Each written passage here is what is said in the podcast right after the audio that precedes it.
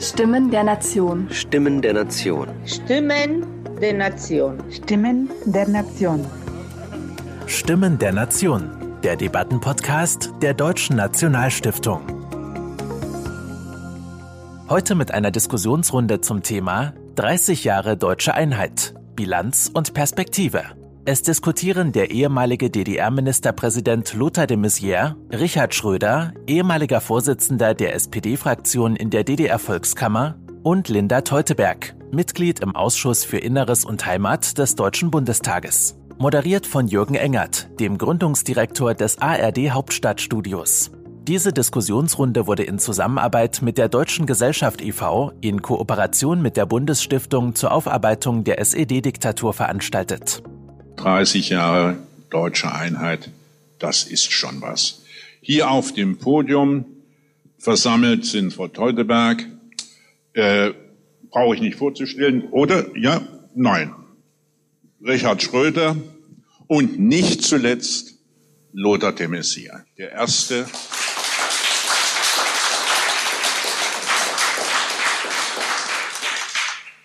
der erste und auch der letzte frei gewählte Ministerpräsident der DDR.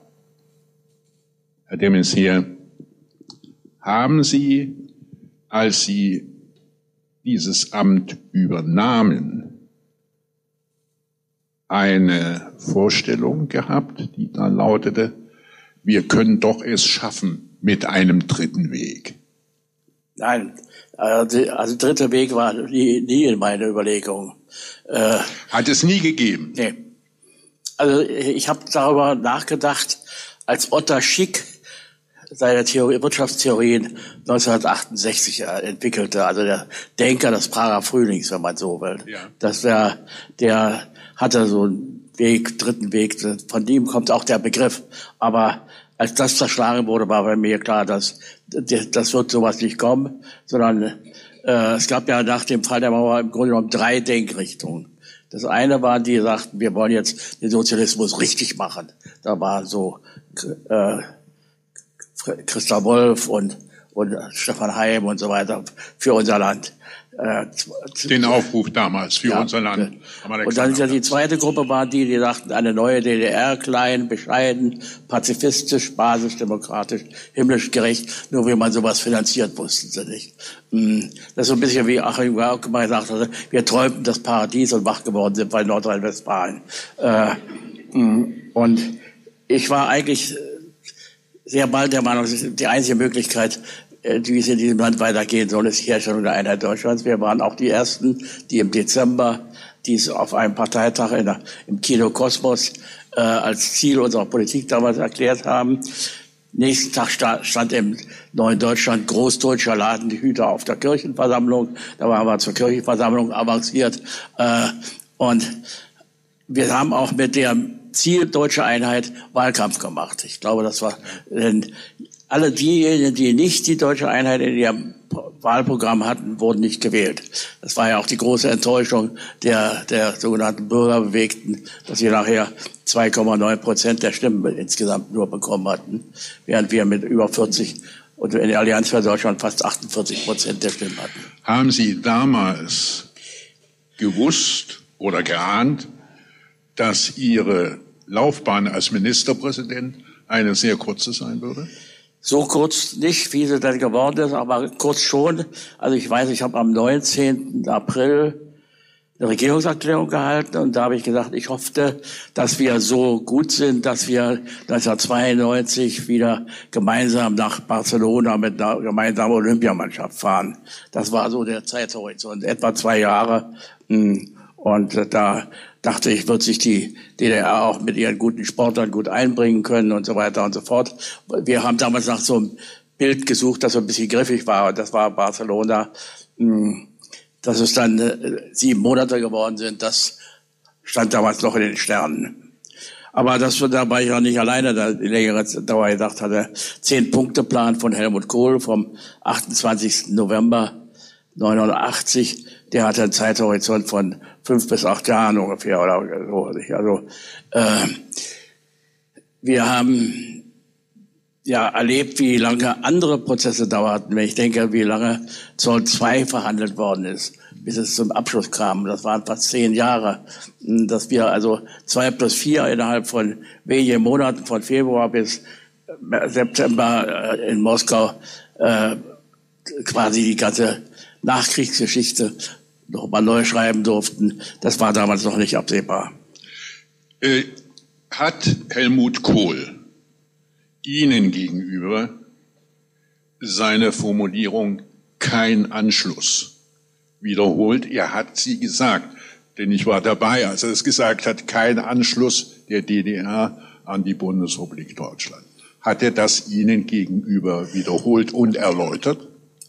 Na, wir waren uns eigentlich darüber einig, dass es die beiden Gemeinwesen zu weit auseinandergedriftet sind, als dass man sagen kann, wir kassieren die ein und damit hat sich das Ganze erledigt. Wir haben ja auch in den Koalitionsverhandlungen darauf gedrungen, dass wir viele Bedingungen gestellt haben, die unbedingt erfüllt sein müssen. Ich meine, sonst gäbe es nicht den Einigungsvertrag mit annähernd ja. 2000 Einzelfallregelungen und mit Grundgesetzänderungen und zukünftigen Grundgesetzideen.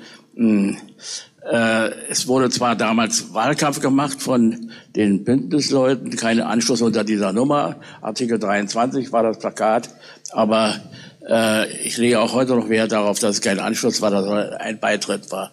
Nur wir, wir konnten den beschließen, nur die Volkskammer konnte ihn äh, beschließen. Die, die Was ist der Unterschied zwischen Beitritt und Anschluss für Sie? Anschluss heißt, dass im Grunde genommen äh, ja ohne eigene Vorstellung von der Gestaltung des zukünftigen Gemeinwesens beigetreten wären, während wir ja doch ganz klare Vorstellungen hatten. Wir haben gesagt, welche, welche Dinge in dem Grundgesetz geändert werden müssen, welche Dinge im Zivilrecht geändert werden müssen, an, an anderen Rechtsgebieten. Also äh, das könnte ich eine Viertelstunde erzählen, was wir alles anders gemacht haben und machen wollten. Da sind nicht auch den Streit mh, hm, Abtreibungsrecht, wie das gestritten wurde damals, wo wir uns auch durchgesetzt haben, oder auch mh, hm, die Frage der Anerkennung der ostdeutschen Berufs- und Ausbildungsabschlüsse, was gar nicht so selbstverständlich war, weil die Kultusministerkonferenz der Länder der Meinung war, das entscheiden sie und nicht wir. Wir hatten aber noch keine Länder und hatten auch noch keine Vertreter in der, in der Kultusministerkonferenz. Die schwierigste Frage war sicherlich die Regelung der Eigentumsfragen, also der, der Frage, der Frage, ob die Enteignung der Nazizeit, der Sowjetzeit, also der äh, äh, Nachkriegszeit und unter DDR rückgängig gemacht werden oder welche Regelungen getroffen werden, ob Entschädigungsregelungen, Restitutionsregelungen. Wir haben so ein Mittelding gefunden, hm, die manchen Wunsch auch offen gelassen hat. Helmut Schmidt, Schmidt hat mal zu mir gesagt, das wäre die größte ABM-Maßnahme für die deutsche Anwaltschaft gewesen. Äh, das war nicht meine Absicht, aber es war, sind tatsächlich unendliche Fälle. Äh, Theo Weigel fragte mich, als wir noch darüber redeten, ob das äh, Entschädigungsprinzip allein, wie viele Fälle sind das? Ich sage, das kann ich nicht sagen. Die Enteignungen wurden in der DDR immer als äh, Geheimsachen gehandelt. Hm, ich sage vielleicht 500.000. Tatsächlich sind es 1,2 Millionen Anträge geworden bei den Ämtern zur Regelung offener Vermögensfragen. Das war also eine, war eine unglaubliche Arbeit, die dort geleistet werden musste und die nicht in jedem Fall zu zufriedenen Ergebnissen geführt hat. Der Philosoph Habermas hat gesagt, beim Einigungsvertrag hätte Herr Schäuble eigentlich doppelt unterschreiben können. Das ist nicht richtig, aber äh, ist richtig. Andererseits ist es richtig, dass beim Einigungsvertrag, anders als bei dem ersten Staatsvertrag, die Länder mitsprachen und sehr stark auf ihre äh, länderspezifischen Egoismen drückten. Waren und, die da schon vorhanden? Wie? Waren die, die damals die Westländer, schon? Westländer meinst du? Also der jetzt gerade verstorbene Klemen vertrat die ja. sozialdemokratisch geführten Länder und Waldenfels, die Schwarzen. Und da hat Wolfgang Schäuble tatsächlich eine ganze Menge von unseren Forderungen mit übernommen, um sie gegen diese Länder durchzusetzen, äh, gegen die Habgier der, der Westländer. Die, wenn wir uns vorstellen, dass die Finanzierung Artikel 7 Fonds Deutsche Einheit zu 94 oder 95 Prozent vom Bund getragen, also die Länder nur zu, zu 5 oder 6 Prozent bereit waren, sich an den Kosten der deutschen Einheit zu beteiligen, dann zeigt das, wie der Geist der Solidarität damals am Verhandlungstisch war. Und insofern war es gut, dass wir einen starken Verbündeten in, in Wolfgang Schäuble hatten. Frau Teuteberg, Sie sind in der DDR herangewachsen, groß geworden. Was ist denn und was bedeutet denn Ostdeutsch? Ist das was Bestimmtes oder Besonderes? Was ist Ostdeutsch für Sie? Also es ist eine Kategorie, die offenbar ja eigentlich erst nach äh, der Wiedervereinigung so richtig geprägt wurde als Begriff. Ähm, mein Eindruck ist, dass die allermeisten Menschen im Osten unserer Republik, insbesondere zu Zeiten der DDR, sich eher als Deutsche empfunden haben, die aber gerade nicht so frei leben durften wie ihre Brüder und Schwestern im westlichen Teil unseres Landes, aber nicht sich selbst abgrenzend als Ostdeutsche definiert haben. Also ich finde das immer an den aktuellen Debatten ähm, so schwierig, um nicht zu sagen zum Teil unerträglich, bei den Äußerungen zum Beispiel von Bodo Ramelow oder Manuela Schwesig, die immer das politische System mit den Lebensleistungen von Menschen vermengen und damit die Ostdeutschen sozusagen heute nochmal vereinnahmen für diesen Staat. Und ähm, die Menschen im Osten dieses Landes haben ja nie der SED in freien und geheimen Wahlen eine Mehrheit und damit ein Mandat erteilt, sie zu regieren. Und so wird nachträglich so getan, als hätte es das jemals gegeben, indem man die privaten oder beruflichen Leistungen von Menschen, die es auch gab, trotz und nicht wegen der Diktatur, mit dem politischen System vermengt und sagt, man darf nicht kritisch das System äh, zum Thema machen, damit würde man Menschen beleidigen. Das Gegenteil ist der Fall. Also ich finde, Richard Schröder hat es immer so schön ausgedrückt, dass viele Menschen haben unter ganz erschwerten Bedingungen viel geleistet, privat und beruflich, aber das ist kein Grund, auf die erschwerten Bedingungen stolz zu sein, sondern auf das sich anständig verhalten oder beruflich was leisten unter diesen Bedingungen. Und ich finde, das sollten wir gut auseinanderhalten. Woher kommt der Be Woher kommt der Begriff Bürger zweiter Klasse? Ich könnte Ihnen jetzt nicht sofort sagen, wer ihn erfunden hat, aber wer ihn bewirtschaftet hat politisch. Und das war natürlich die PDS in den 90er Jahren. Ich habe allerdings auch den Eindruck, dass andere es vernachlässigt haben, dem deutlich genug entgegenzutreten, sondern ähm, entweder weil man so beschäftigt war mit dem Wiederaufbau in den 90er Jahren oder weil man es einfach gescheut hat, da richtig die Debatte zu suchen und so ein bisschen wie das Kaninchen vor der Schlange, das einfach dazu geschwiegen hat, ähm, dass man de dem deutlicher entgegentreten muss ähm, da ganz klar zu widersprechen. Äh, aber die PDS ist erfolgreich damit gewesen und leider erntet die AfD zum Teil heute, was damals gesät wurde. Herr Schröder, Sie haben mal gesagt, im Rückblick auf das Dasein in der DDR, es war ein interessantes und erfüllt, es waren interessante und erfüllte Jahre. Was bedeutet das, diese Begrifflichkeit? Was bedeutet sie für Sie? Also, wir leben in einer Mangelgesellschaft und eine Mangelgesellschaft erzeugt ganz besondere Vergnügen. Zum Beispiel ein seltenes Gut erwischt zu haben. Oder eben auch, da war ich nun auch selber auf mich stolz, etwas, was man im Westen ohne Zweifel weggeschmissen hätte, zu reparieren. Also was glauben Sie, wie viel Vergnügen? Es ist ja bei mir eine Macke geblieben, ich mache das heute noch, womöglich. Es ist Zeitverschwendung, wahrscheinlich, aber es bereitet ein solches Vergnügen, die Widrigkeiten der Umstände besiegt zu haben. Und dieses Vergnügen hat man natürlich in einer Gesellschaft nicht. Also ich will, mein Freund hatte also einen, einen, einen Arbeitskollegen, der durfte in der letzten Phase seiner, äh, der DDR durfte der seinen Onkel in Amerika besuchen. Und die Geschichte, die ihn am meisten beeindruckt hat, war folgende. Da ist der Rasenmäher kaputt gegangen. Da ist er in den Baumarkt gefahren und hat sich einen neuen gekauft dass man irgendwo hinfahren kann, um sich einen Rasenmäher zu kaufen und noch dazu am selben Tag. Das war für den etwas Unvorstellbares. Und daran müssen wir uns mal ein bisschen erinnern.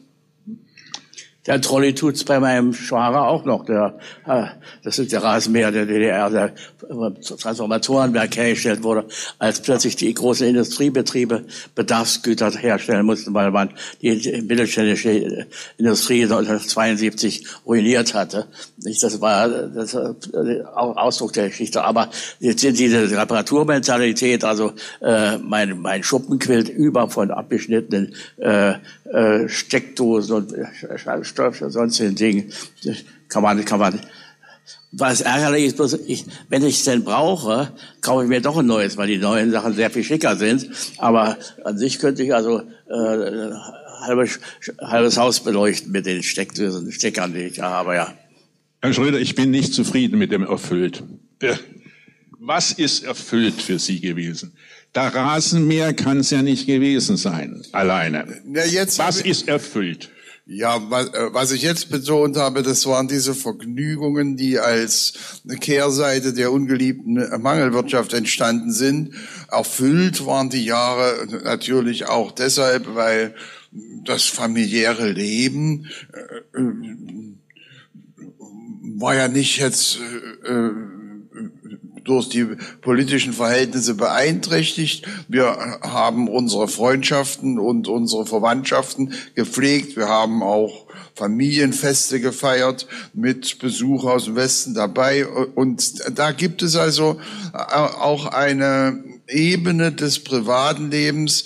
Man kann äh, gegen Adorno sagen, das war eben auch richtiges Leben im Verkehrten das, also im großen verkehrten Leben. Und äh, da kann ich auch sagen, also das Verhältnis zu meinen Eltern und Geschwistern, meinen Kindern, das ist ja nicht durch die deutsche Einheit irgendwie plötzlich besser geworden. Das war schon immer gut. Hat sich das gehalten? In meinem Fall ja, aber ich höre von anderen Leuten, die äh, die nach dem Wegfall der Notgemeinschaft, äh, die äh, in, in der DDR Freundschaften ja auch oft waren, auch Freunde verloren haben oder Entfremdung eingetreten sind. Äh, da, ich selber habe es in meinem Umkreis nicht erlebt, muss ich sagen. Ja, es gibt andere, es gab ja äh, Patengemeinden. Die Kirchgemeinden hatten ja fast alle ja. eine Patengemeinde im Westen. Und die besuchten einen auch und wir haben dann auch geglaubt, dass das Auto, mit dem sie kommen, wäre gekauft. Dabei war es geleast. Aber äh, so und diese Patenschaften, die haben nach der Wende nicht mehr so gehalten. Die sind auseinandergegangen und und äh, und da wurde auch gesagt, da würde man nicht ausreichend dankbar noch sein und so weiter. Dankbarkeit kann ja auch so eine Art Falle sein, wenn man in einer Situation, in der man sich ständig bedanken müsste. Also, mh, mm, aber das andere, was Richard beschreibt, das familiäre, wir, wir haben in meiner Familie, wir haben jedes Jahr im Juni ein Familientreffen gemacht, Ost und West, immer bei mir in Ostberlin, weil dann die ganze pucklige Westverwandtschaft mit Tagespass widerscheinen kommen konnten. Mussten zwar Gott sei Dank um 20 Uhr aber alle weg sein, aber aber äh, ja, wir haben da bis zu 60 Leute gehabt in einer kleinen Dreierzimmerwohnung. Das war da schon ganz schön happig. Herr de Maizière, da kommt gleich eine Frage bei mir auf. Warum ist Lothar de Maizière, wie Sie sagen, große Mischpoke in der Bundesrepublik Deutschland, der Cousin auch da, äh, warum ist er denn in der DDR geblieben? Weil das Land Brandenburg meiner Familie vor 300 Jahren Asyl gewährt hat. Und da geht man nicht weg als Zugenotte. Herr Schröder? Also ich weiß noch, dass wir am 10. August... Sie mussten nur über die Sektorengrenze. War ja bis ja, ja, 1961 ja. war das ja offen. Ja, ja, am 10. August marschieren und sagen am, Tschüss, das war's. Ja, am 10. August, da war ich 17 Jahre alt waren wir nochmal zu Besuch in West-Berlin bei einer Tante, die wir dort haben.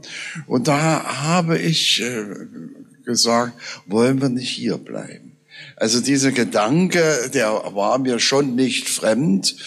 Äh, ich habe das äh, nicht gemacht. Mein älterer Bruder ist mit 14 Jahren, also der Grund war immer Ablehnung von der Oberschule. Wir sind alle von der Oberschule abgelehnt worden, weil wegen falschen Elternhaus, wie das damals so war. Und äh, mit 14 Jahren ist er nach Westberlin ins Internat gegangen, um dann in Westberlin Abitur zu machen. Der ist auch nicht wieder in die DDR zurückgekommen, wurde dann Apotheker in Ludwigshafen. Das hinterher haben wir erfahren, dass meine Mutter strikt dagegen war, dass sie nun auch die nächsten beiden Söhne mit 14 Jahren verliert. Also das ist aber äh, eher der Grund, äh, warum meine Eltern äh, mir nicht vorgeschlagen haben, genauso wie mein älterer Bruder mit 14 Jahren nach dem Westen zu gehen. Außerdem hatte ich damals mit 14 Jahren schon diesen Wunsch, Pfarrer zu werden. Und da gab es ja die Möglichkeit, ein pseudo, also nicht anerkanntes Abitur in kirchlichen Einrichtungen als Vorbereitung für das Theologiestudium zu machen. Aber ich, wenn die Mauer nicht gebaut worden wäre, da übernehme ich keine Garantie in der Frage, ob ich dann auch Theologie studiert hätte. Das, äh, wenn man, ich habe mich natürlich dann nicht mehr mit den Möglichkeiten beschäftigt, mein Leben riskieren durch eine Flucht, wie das in den 60er Jahren nur möglich gewesen wäre, weil es da noch keine Ausreiseanträge Möglichkeit gegeben hat. Die sind ja erst durch die deutsch-deutschen Verhandlungen äh, zustande gekommen. Also ob ich während des Studiums oder vor dem Studium noch mal eine andere Entscheidung getroffen hätte, wenn mir alles offen gestanden hat, also dafür übernehme ich keine Garantie Demokratie. Auf der anderen Seite habe ich aber eben erlebt, dass man, äh, ich bin nicht der Typ, der dem nachjammert, was nicht geht. Und so habe ich, habe ich eigentlich mit dem Theologiestudium und vor allen Dingen mit der Tätigkeit als Dozent, das war mir also äh, das höchste der Gefühle, das ist der schönste Beruf, den ich mir bedenken können, als Dozent für Philosophie junge Leute zu unterrichten. Da habe ich äh, etwas gefunden, was ich nicht bereue. Hm. Also meine jüngere Schwester ist gegangen, eine Woche vor, vor Mauerbau, aber nachdem sie das dritte Mal abgelehnt worden war, einen Studienplatz zu bekommen. Sie wollte Germanistik studieren und das war nicht möglich. Bei mir war die Frage so, ich hatte einen blendenden Lehrer an der Musikhochschule und ich habe ja damals gesagt, Brahms spielt bei Ostberlin genauso schön wie in Hamburg. Äh, warum soll, sollte ich weggehen? Also das kam für mich gar nicht in Frage. Ich erinnere mich an eine Aufschrift in Kreuzberg an der Mauer. Da stand drauf, wollen Mauer wieder haben. Von Westdeutsch, Westberliner Seite aus. Jetzt wird in diesen Tagen, Frau Teuteberg, rauf und runter buchstabiert innere Einheit. Ich möchte gerne wissen, was ist denn das? Innere Einheit in Deutschland? Ja, es ist ein schwer zu de definierender ähm, Wert, aber zumindest wäre es schon mal gut, wenn man sich nicht wünscht, eine Mauer wieder zu haben. Ähm, in Deutschland, vielleicht war es in Westberlin, ähm, natürlich eine ganz komfortable Sondersituation mit so ein paar Subventionen und sonstigen Sonderrechten gegenüber dem Leben der, im Rest der Bundesrepublik, äh, an das sich auch manche gewöhnt haben. Aber innere Einheit heißt für mich auf jeden Fall, dass man sich auseinandersetzt mit den verschiedenen Erfahrungen, die in 40 Jahren gemacht wurden. Dass man die Diktaturerfahrung, die im Osten unseres Landes gemacht wurde, auch einbezieht, sozusagen in heutige politische Überlegungen. Wenn es sowas gibt wie ein gemeinsames historisches Gedächtnis und ein paar Dinge, über die man sich einig ist, dass die zur Geschichte des Landes gehören, aus der man Schlussfolgerungen zieht, so wie wir das ja bei der vorherigen Diktatur auch getan haben, was wir nicht wieder wollen und wie wertvoll Demokratie und Rechtsstaatlichkeit sind zum Beispiel, ähm, dann sollten wir das auch bezüglich der Diktatur, die nur einen Teil unseres Landes erleiden musste, auch die richtigen Schlussfolgerungen darüber ziehen. Und da, glaube ich, braucht es einfach noch mehr Austausch, damit auch viele in den sogenannten alten Bundesländern, ich finde, wir sollten nicht mehr so ständig über alte und neue reden, aber es ist so eingebürgert, ähm, auch stärker ähm, verstehen, was, was die längere Diktaturerfahrung mit, mit dem Osten unseres Landes und den Menschen gemacht hat und sensibler vielleicht dafür sind, dass man hier für verschiedene Arten von Extremismus, von Freiheitsbedrohung sehr sensibel ist und zum Beispiel auch gegenüber Linksextremismus nicht gleichgültig, weil man weiß, wozu es führt, wenn er Macht bekommt. Ist in Deutschland das ein gemeinsamer Nenner zu finden? Innere Einheit oder nicht? Also ich finde den Begriff innere Einheit ziemlich dämlich. Äh, das hieße ja, dass wir alle einheitliche Auffassungen hätten zu allen Fragen. Und ich finde mhm. gerade gerade die Diversität äh, in unserem Volk ist das, was spannend ist. Und ich will nicht also angleichen, auch, auch als Angleichung als Ziel immer. Äh, ich will nicht angeglichen werden. Ich will Eigenständigkeit haben genau. und so weiter. Also das äh, der Begriff wird jetzt für vieles verwandt, was Sie genannt haben. Aber im Grunde genommen äh, ich habe also äh, in der Wiedervereinigung gedacht, dass diese Dinge, die Übereinstimmung in wesentlichen Grundfragen, dass die sich sehr viel schneller herstellt, als es tatsächlich der Fall war. Ich habe damals gedacht, die Herstellung der Infrastruktur, der, der Straßen und alles, was wir brauchen, das wird viel länger dauern. Dass das viel schneller gegangen ist, als wir alle gedacht haben und dass jetzt die modernere Infrastruktur in Ostdeutschland steht und, und viele ostdeutsche Städte viel schöner aussehen, weil ihre denkmalgeschützten Gebäude gerettet worden sind und nicht irgendwelchen Abrissideen. Aber es ist tatsächlich so, dass wir im Gespräch miteinander feststellen, Gott, wir können die Meinung des anderen nicht teilen, aber damit muss man leben. Ich glaube, dass das auch die Unterschiede zwischen dem Denken eines Ostfriesen und eines Bayern mindestens so groß sind wie die Unterschiede zwischen einem Sachsen-Anhaltiner und einem, einem äh, Niedersachsen. Also äh, man quält einen Begriff, der eigentlich nicht so richtig zu, zu was Jetzt haben Sie eine Kritik an dem neuen Präsidenten des Bundesverfassungsgerichts gemacht, der nämlich in einem Aufruf äh, gesagt hat, das, was jetzt nötig ist, ist die innere Einheit in Deutschland. Mhm. Expressis verbis. Aber Richard Schröder hat sich. Ja, ich wollte noch sagen, der Ausdruck innere Einheit, der klingt so wie ein Herz und eine Seele. Merkwürdigerweise prüft niemand, ob der Westen für sich und der Osten für sich denn ein solches Kriterium innerer Einheit erfüllt. Also ich kenne viele Ostdeutsche, die sind mir so etwas von unsympathisch und viele Westdeutsche, die sind mir sehr sympathisch, auch in der politischen Ausrichtung. Ich habe doch immer noch den Groll auf Stasi-Offiziere. Ich habe gar nicht die Absicht, mich mit denen zusammen, als wir Ostdeutsche in den Armen zu liegen. Das will ich nicht. So, das ist der eine Punkt. Und der, andere, der, der zweite Punkt, den ich hervorheben wollte, war der. Viele wünschen sich eine multikulturelle und bunte und vielfältige Gesellschaft. Bloß die Ostdeutschen, die sind uns so fremd, das geht uns auf den Wecker. Das sind doch offenbar, ich meine, wenn wir grüne Haare hätten, dann wären wir Exoten und dann würden wir den Exotenbonus bekommen. Da wir aber Ost und West so ähnlich, es ist in den Familien auch so, wir sind einander so ähnlich, dass man sich über die verbleibenden Reste aufregt prägt. Das ist wie in der Familie, wo die, die Feste werden alles auf dieselbe Weise gefeiert, aber an einer Stelle taucht plötzlich ein Meinungsunterschied auf und dann hacken die sich, als wenn sie Fremde wären. So ähnlich ist das hier bei uns auch. Äh, viel Übereinstimmung führt dazu, dass man sich über Differenzen, über die verbleibenden Differenzen umso mehr aufregt. Und der dritte Punkt, der unbedingt erwähnt werden muss, die, die Einheit also der Ausdruck vollendet, äh, äh, Einheit ist voll, äh, also eine Ehe ist vollendet, wenn sie beide tot sind. Vorher weiß man nicht, vorher weiß man nicht, ob es wirklich gut ausgeht. Also mit vollendet hat's, wollen wir mal vorsichtig sein. Aber der Stand der deutschen Einheit ist im europäischen Vergleich glänzend. Bewiesen wird das dadurch, dass es in Italien, Spanien, Frankreich, Belgien, Großbritannien, Kanada separatistische Tendenzen gibt, bloß nicht in Deutschland. All diese Länder gucken neidisch auf unsere nationale Einheit. Frau Deuteberg, es wird an, aus Anlass des 30. Jahrestages immer wieder gemahnt, dass in Spitzenpositionen in diesem Deutschland Ostdeutsche unterrepräsentiert, um es gelinde zu sagen, schreckliches Wort, es wären zu wenige, ganz einfach. Der Präsident des Bundesverfassungsgerichts ist da auch dieser Meinung, dass da zu wenige da wären und beruft sich darauf, dass eine Bundesverfassungsrichterin jetzt aus dem deutschen Osten kommt.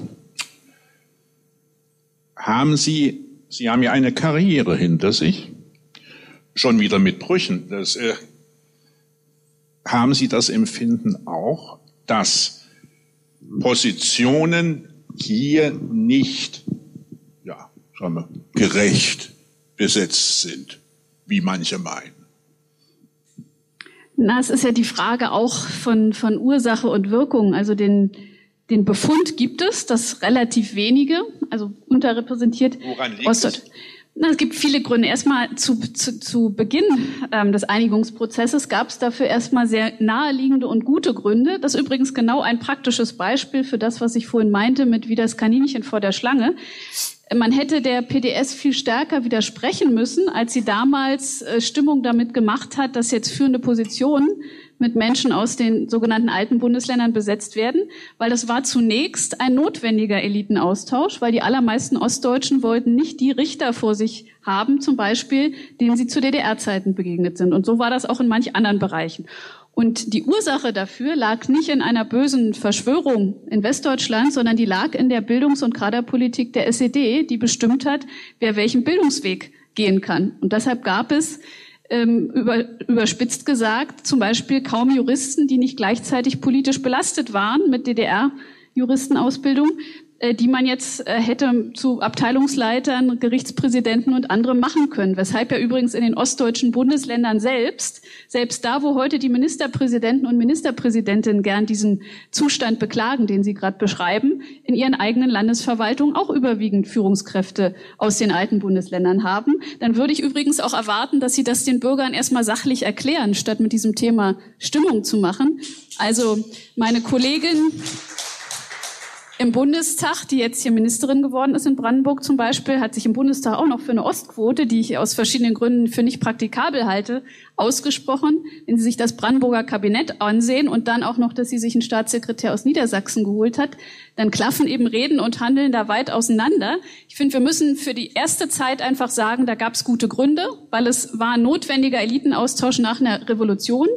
Wir müssen natürlich aufpassen, dass sich das nicht, nicht äh, verselbstständigt und, und sozusagen normaler wird. Aber zum Beispiel Gerichtspräsident oder so werden Sie auch als Jurist äh, ja nicht nach, direkt nach dem Studium, sondern da geht auch eine gewisse Laufbahn dem voraus. Deshalb braucht es auch eine Zeit. Und äh, heute haben junge Ostdeutsche diese Chance, genauso dieses Studium, das Referendariat zu absolvieren und äh, diesen Weg zu machen. Aber es gibt eben einerseits eine enorme zeitliche Verzögerung dadurch, dass bis 1989 viele Ostdeutsche nicht die Bildungschancen hatten, die ihren Talenten und Neigungen entsprachen aus politischen Gründen. Und dann gibt's natürlich ganz übliche Mechanismen. Eliten rekrutieren sich immer selber. Menschen neigen übrigens dazu, ist auch ein Thema für das Thema Männer und Frauen, dass Menschen immer Menschen für sich als Nachfolger für wahrscheinlicher halten, die ihnen ähnlich sind, ganz unbewusst. Deshalb halten, da, dadurch kommen übrigens auch diese Rankings zustande, welche Universitäten ja. in der Wirtschaft für gut gehalten werden, weil die Menschen in den Führungsetagen ihre eigene Alma Mater nennen. Und dadurch gibt's dann immer so einen sich selbst reproduzierenden Effekt. Und so ist es auch, dass man Menschen, die einem selbst ähnlich sind, die hält man dann unbewusst eher für geeignet, auch der Nachfolger zu werden. Ähm, und das, das reproduziert sich selbst. Deshalb brauchen wir einfach generell möglichst faire Auswahlverfahren, transparente Ausschreibungen.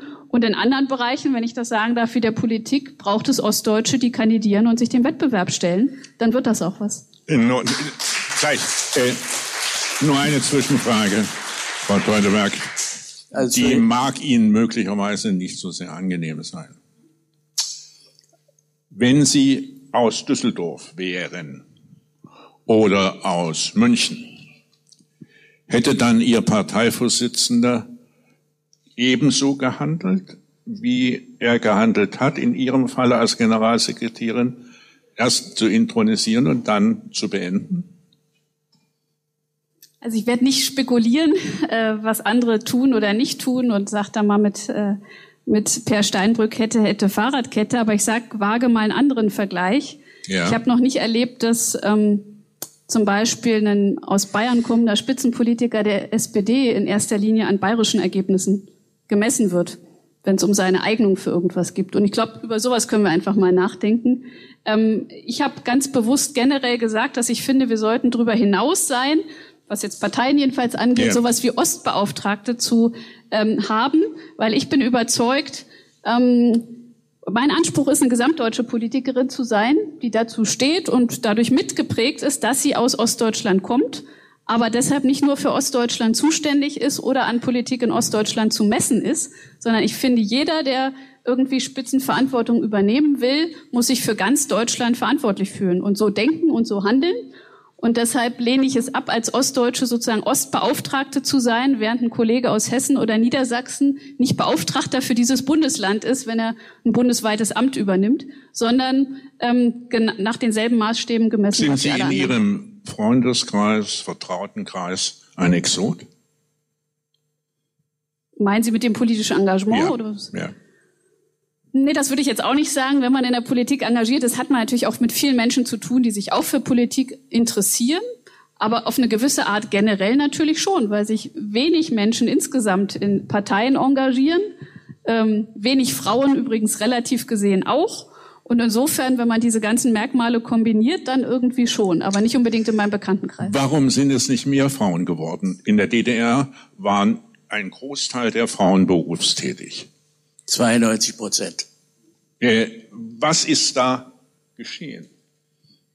Man hätte erwarten können, dass diese Laufbahn in einer Abführungsspreche sich fortsetzen. Auch in die Politik hinein. Naja, wenn man ehrlich ist, war in der DDR außer Margot Honecker jetzt auch keine Frau in wirklich exponierter Position. Und die Gleichberechtigung der Frauen in der DDR, finde ich, ist auch sehr ambivalent gewesen. Also die Frauen sollten arbeiten, es gab auch einen Druck zu arbeiten. Das hat natürlich faktisch zu einem, durchaus zu einem Bewusstsein geführt, man kann seinen Lebensunterhalt auch selbst verdienen, man muss nicht ähm, verheiratet sein, um seinen Lebensunterhalt äh, gesichert zu haben. Aber ich finde, was die Rollenverteilung angeht, was das Übernehmen von Familien, Hausarbeit angeht, war das nicht so anders in der DDR, dass das auch bei den Frauen blieb und eher eine Mehrfachbelastung gab. Insofern finde ich, ist da nicht so der Unterschied jetzt auch für das politische Engagement, dass einfach die, die Hauptverantwortung für alles, was noch in der Familie oder im Haushalt ist, meistens auch im Osten bei den Frauen liegt. Und deshalb ist das, das ehrenamtliche politische Engagement hat, hat viel damit zu tun, dass man, dass man dafür Zeit einsetzen muss und entweder ist einem das sehr viel wert oder man hat eine Leidenschaft dafür oder auch nicht. Das ist in Ost und West ähnlich, dass sich weniger Frauen in Parteien engagieren. Richard Schröder. Also zu dem letzten Punkt ist vielleicht noch interessant zu, zu prüfen, ob nicht auf kommunaler Ebene und bei Bürgerinitiativen durchaus Frauen einen beachtlichen Anteil der Aktivitäten tragen. Wenn ich das aus der Ferne, äh, ist, ich habe jetzt keine Untersuchung dazu vor Augen, wenn ich das aus der Ferne im Westen beobachte, scheint das dort auch so zu sein, dass das ehrenamtliche Engagement in, in, in, in gemeinwohlbezogenen Dingen, auch zum Beispiel die Unterstützung von Flüchtlingen und so etwas, dass da Frauen dann wiederum doch einen beachtlichen Teil der Akteure stellen. Ich hätte aber gerne noch zu den Fragen mit den, äh, dass zu wenig Ostdeutsche in Spitzenpositionen sich befinden, äh, etwas gesagt. Zum einen äh, muss man schlicht sagen, das ist nicht optimal. Sie haben, Frau Heuleberg, auch schon eine Reihe von Gründen genannt. Ich will noch einen dazufügen. Fälle, über die wir uns aufzuregen, nicht berechtigt sind, sind die Fälle, in denen eine ostdeutsche Mehrheit einen Westdeutschen gewählt hat die fanden, dass das ihr bester Repräsentant sei. Viermal Ministerpräsidenten, viermal mindestens Bischöfe und die, Ober, die Richter der obersten Gerichte sind außer in Sachsen von Richterwahlausschüssen gewählt, bei denen mindestens, äh, mindestens die Hälfte, äh, wohl sogar mindestens mehr als die Hälfte Ostdeutsche sind. Wir können uns nicht sagen, wir sind nicht repräsentiert, wenn wir selber Westdeutsche als unsere Repräsentanten gewählt haben. Dieser Teil muss erstmal rausgenommen werden. Dann muss man gucken, ob so in den Ministerialbürokratien äh, es vielleicht anders ist. Und dort das Phänomen, äh, äh, die besseren Netzwerke, einer holt den nächsten. Es gibt zum Teil auch leichte Zuwächse über die Zeit hinweg von Westdeutschen in Ministerialbürokratien. Das muss man dann noch, müsste man noch genauer angucken. Ich will damit sagen, wenn man dieses vom Osten gewählt, gilt übrigens auch für Hochschulpräsidenten Auch an diejenigen, die einen Hochschulpräsidenten wählen, dürften, obwohl sehr viele Professoren aus dem Westen sind, äh, aber ja vier Gruppen wählen, dürften auch die Hochschulprofessoren aus dem Westen nicht selten von einer ostdeutschen Mehrheit gewählt sein. Ich war ja selber Vizepräsident und habe erlebt, wie so ein Wahlkampf geht. Da die, die Leute sagen, dieser Mann aus dem Westen, der holt für uns am meisten raus, weil der sich auskennt. Wir nehmen niemand aus dem Osten, dem die Beziehungen fehlen. da wird die Tatsache, dass er vernetzt ist im Westen, wird für die Ostdeutschen ein Grund, ihn zu wählen. Und das muss man doch auch mal erwähnen. Der kommt, der kommt eben besser an die Drittmittel ran. Das ist, danach, das ist ein, ein, Herr Schröder, ist bei der Evaluierung der Universitäten und Hochschulen in der DDR beim Personal rigoros vorgegangen worden und manche über die Klinge hat springen müssen, der es nicht verdient hat. Also ich kenne die Verfahren, die ja länderspezifisch geregelt worden sind, ja. von den anderen Bundesländern nicht. Aber von der Humboldt-Universität kenne ich das. Da wurden Evaluierungskommissionen gegründet, die bestanden zur Hälfte aus Universitätsmit aus Humboldt-Janern, Ostdeutsche. Die andere Hälfte waren westdeutsche Fachkollegen und ein Assistent aus dem Osten. Es gab also nominal eine eine Stimme mehr Ost als West. Und die äh, einzelnen Professoren, ich ja übrigens auch, die einzelnen Professoren sind von zwei auswärtigen Gutachtern auf ihr, ihre Publikation, äh, anhand ihrer Publikationen äh, begutachtet worden. Eigentlich ist das ein sauberes Verfahren. Davon unabhängig wurde überprüft, ob jemand mit der Stasi verwickelt ist. Das ist aber ein ganz anderer Vorgang gewesen und es konnte eben gut sein, dass jemand fachlich gut war. Wir haben auch Fälle, wo Leute fachlich exzellent waren, dann aber äh, äh, wegen der Stasi-Verwicklung, die nachgewiesen worden ist, äh, trotzdem gekündigt bekamen. Ähm, man kann darüber äh, nachdenken nochmal, äh, ob ein, ein international anerkannter Nierenspezialist äh, aus dem Krankenhaus und aus der äh, Universität entlassen werden muss, weil er in der Tat inoffizieller Mitarbeiter der Stasi war. Oder ob man sa hätte sagen können, wer gut Nieren operieren kann, äh, ähm, den, der bleibt im Amt des Operateurs weiter drinnen. Also da kann man noch mal fragen, aber von rigoroser Reinigung äh, kann man nicht reden. Man muss dabei auch immer bedenken, da ist vielleicht die Ökonomie und Jura. Wenn die Ökonomieprofessoren geblieben wären und wie die Studenten 1990 gefordert haben, weiterhin ihre Abschlussprüfung bei ihren bisherigen Professoren sollen machen können. Was wollten die denn beruflich mit einem akademischen Abschluss als in sozialistischer Ökonomie in der Marktwirtschaft anfangen? Da, da steht er dann drauf auf dem Zeugnis, da sagt er, nee, wissen Sie, Sie haben das Falsche studiert.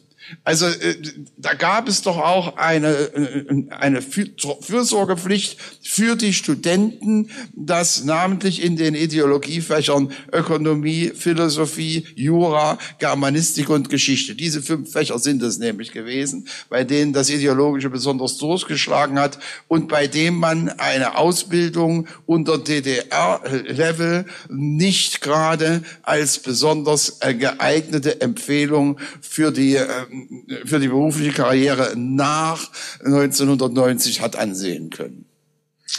Herr de Maizière, der Vorwurf oder die Feststellung wird immer wieder getroffen, also was da aus dem Westen in die DDR gekommen ist an Personal, na ja, zweite, dritte Reihe, die nicht mehr gewusst haben, wie sie ihre Karriere im westlichen Deutschland fortsetzen können, haben gesagt, Gott sei Dank, die DDR ist zusammengebrochen, jetzt starten wir noch mal durch. Ist dieses Urteil richtig? Bedingt richtig. Es gibt solche Fälle. Ich weiß zum Beispiel, dass die Chemnitzer einen Oberbürgermeister wählten, wo Helmut Kohl zu mir sagt, um Gottes Willen, den haben wir doch im Westen durchgereicht von Ort zu Ort. Und, und, und jetzt, äh, der hatte sich eben gut verkauft, äh, bevor er gewählt worden war. Äh, ich glaube, es gibt andere Kriterien. Zum Beispiel mein Vetter Thomas war ja Staatssekretär im Bildungsministerium in, äh, da in äh, MacPom. Der sagte mir bei zwei Bewerbungen, die beide fachlich gleich gut waren, hat er gesagt, dann grundsätzlich das Landeskind. Das also nicht, wir haben ja die Situation, dass äh, Recht in Sachsen eigentlich nur in schwäbischer und bayerischer Mundart gesprochen wird. Und das geht auf Dauer nicht gut. Das macht auch das, das, die Gedanken des Schöffengerichts kaputt, wenn ich da grundsätzlich nur Schöffen habe, die mh, hm, nicht die, die Lebensbiografie mit dem angeklagten Teil oder sonst etwas. Äh, also bei den Richtern weiß ich zum Beispiel, äh, sind in den Ostländern etwa 50 Prozent der Richter übernommen worden von denen, die sich beworben haben.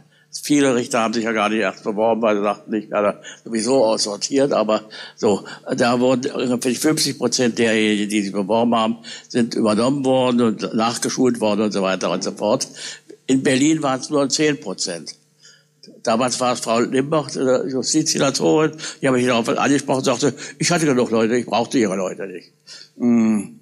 Das ist natürlich eine Einstellung zu sagen, äh, so kann man auch über das Schicksal von Leuten entscheiden. Ich hab genug, brauche ich nicht. Mhm.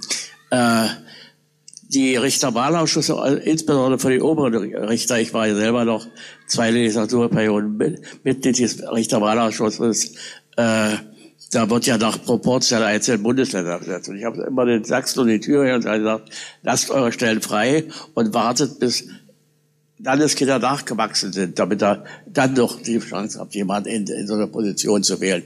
Nee, die wählten eben allesamt immer einen, Bayern oder einen Baden-Württemberger und wundern sich, dass nun die Stellen alle besetzt sind. Ich weiß damals, habe ich zu Herrn Kinkel gesagt, ich sage, versuchen Sie ältere Kollegen zu reaktivieren oder ältere zu überreden, dass sie in den Osten geht, damit in fünf Jahren wieder Stellen frei werden. Das, das hat nicht geklappt. Und die, es kam sehr viel höhere, die jetzt auf Jahrzehnte hin die Stellen besetzen und blockieren und äh, damit also eine Möglichkeit für eine andere Besetzung der Richterschaft nicht gegeben ist. Mm. Aber das hat sich im Grunde genommen im Wesentlichen schon eingeschuckelt. Es ist nicht, nicht mehr so schlimm, wie es in den ersten Jahren war. Herr Schröder, Eigentumsfrage.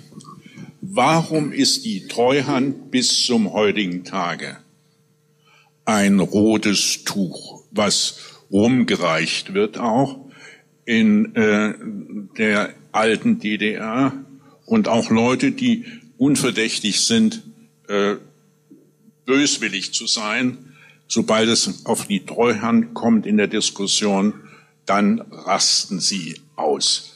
Woher rührt dieses Feindbild? Also die Treuhand wird der Treuhand wird angelastet, dass es äh, zu, Betriebskündigung, äh, zu Betriebsschließungen und in den Betrieben, die weitergeführt wurden, zu sehr vielen Kündigungen gekommen ist.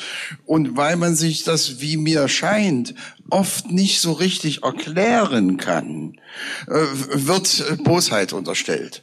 Das ist eine menschliche, unausrottbare menschliche Neigung, äh, die, von der auch alle Verschwörungstheoretiker profitieren. Wenn Unglückliches oder Widriges geschieht, dann äh, äh, ist es am befriedigendsten, wenn man einen Sündenbock hat, dem sie die Schuhe geschoben wird, dem daraufhin auch böse Absicht unterstellt wird. Also meine Erfahrung in den letzten 30 Jahren, die Arbeit der Treuhand und die Bedingungen, unter denen die DDR-Wirtschaft in, in die Knie gegangen ist, zu erläutern, äh, sind aufs Ganze gesehen frustrierend ich bin, es ist nicht ganz ohne Erfolg geblieben. Also der größte Erfolg, den wir da erreicht haben, war, dass wir Herrn Schäuble dafür gewinnen konnten, die Treuhandakten vorzeitig, sie sind eigentlich 30 Jahre gesperrt, zu öffnen, so dass seit 2016 die wichtigsten Treuhandakten über das Bundesarchiv zugänglich sind und seitdem auch nun zwei Bücher erschienen sind, die tatsächlich an den Treuhandakten erarbeitet worden sind. Die eigentlichen Schläge gegen die DDR-Wirtschaft äh, hingen von drei Faktoren ab, mit denen die Treuhand überhaupt nichts zu tun hat. Der erste, äh, der erste Schlag war die plötzliche Öffnung der Mauer für Personen, Geld und Güter auf einmal. Bei einer geordneten Vereinigung hätte man die Mauer zuerst für die Personen geöffnet und für die Güter zuletzt um, dann hätte man mit Zoll die Ostwaren noch eine Gnadenfrist verschafft. Warum hatte man es nicht getan? War doch, warum? Keiner wollte sie wieder zumachen nach dieser Nacht. Wir hätten, wir hätten, wir hätten eine Zollgrenze entlang, es wäre auch interessant gewesen, wer dann an der Zollgrenze die Kontrollen übernimmt, der Bundesgrenzschutz oder die Volksarmee, na das äh, oder, oder gemeinsam vielleicht. Ich meine, man muss einfach sagen, da niemand eine Zollgrenze an der bisherigen innerdeutschen Grenze errichten wollte, mussten wir ertragen, dass der ganze Prozess als Steißgeburt begann was am Ende hätte stehen müssen, nämlich die Währungsunion, kam äh, auch wegen der Flucht an den Anfang. Der Prozess ist wegen der unvorbereiteten und ungeregelten Maueröffnung gewissermaßen hat mit dem Ende begonnen. Und das hat äh, zur Folge gehabt, kaum haben die Ostdeutschen Westgeld in der Hand gehabt, haben sie nur noch Westwaren gekauft, einschließlich Brot und Milch. Und da, ich habe ja immer gesagt, es leuchtet den Leuten offenbar nicht ein. Man kann nicht Ostwaren produzieren und Westwaren konsumieren. Das kann nicht gut gehen. Und der dritte große Schlag war, dass der RGW, die sozialistische Handelsorganisation, bereits im Januar 19, oder Februar 19, Januar, 90. Januar 1990 in Sofia ihre eigene Auflösung beschlossen hat für Jahresende, nämlich die Abschaffung des Transferrubels. Das heißt, der Ärger mit der Währungsunion für die DDR-Wirtschaft, der wäre ein halbes Jahr später auch eingetreten. Und die Ungarn haben überhaupt kein Interesse gehabt, einen Trabant zu kaufen, wenn sie dafür Devisen bezahlen müssen und ein kleines japanisches Auto stattdessen.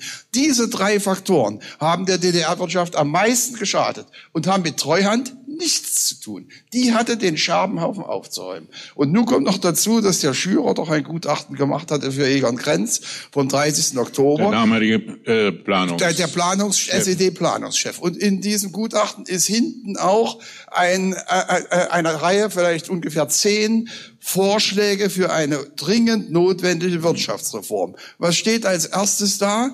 Abbau unnötiger Verwaltungskräfte. Als zweites steht Reduzierung der überflüssigen Arbeitsplätze. Wenn Sie sich mal überlegen, wie es mit der DDR-Wirtschaft ohne Vereinigung und ohne Treuhand weitergegangen wäre, na schmerzlich. Das können, äh, was Schürer vorhat, hat dann die Treuhand machen müssen.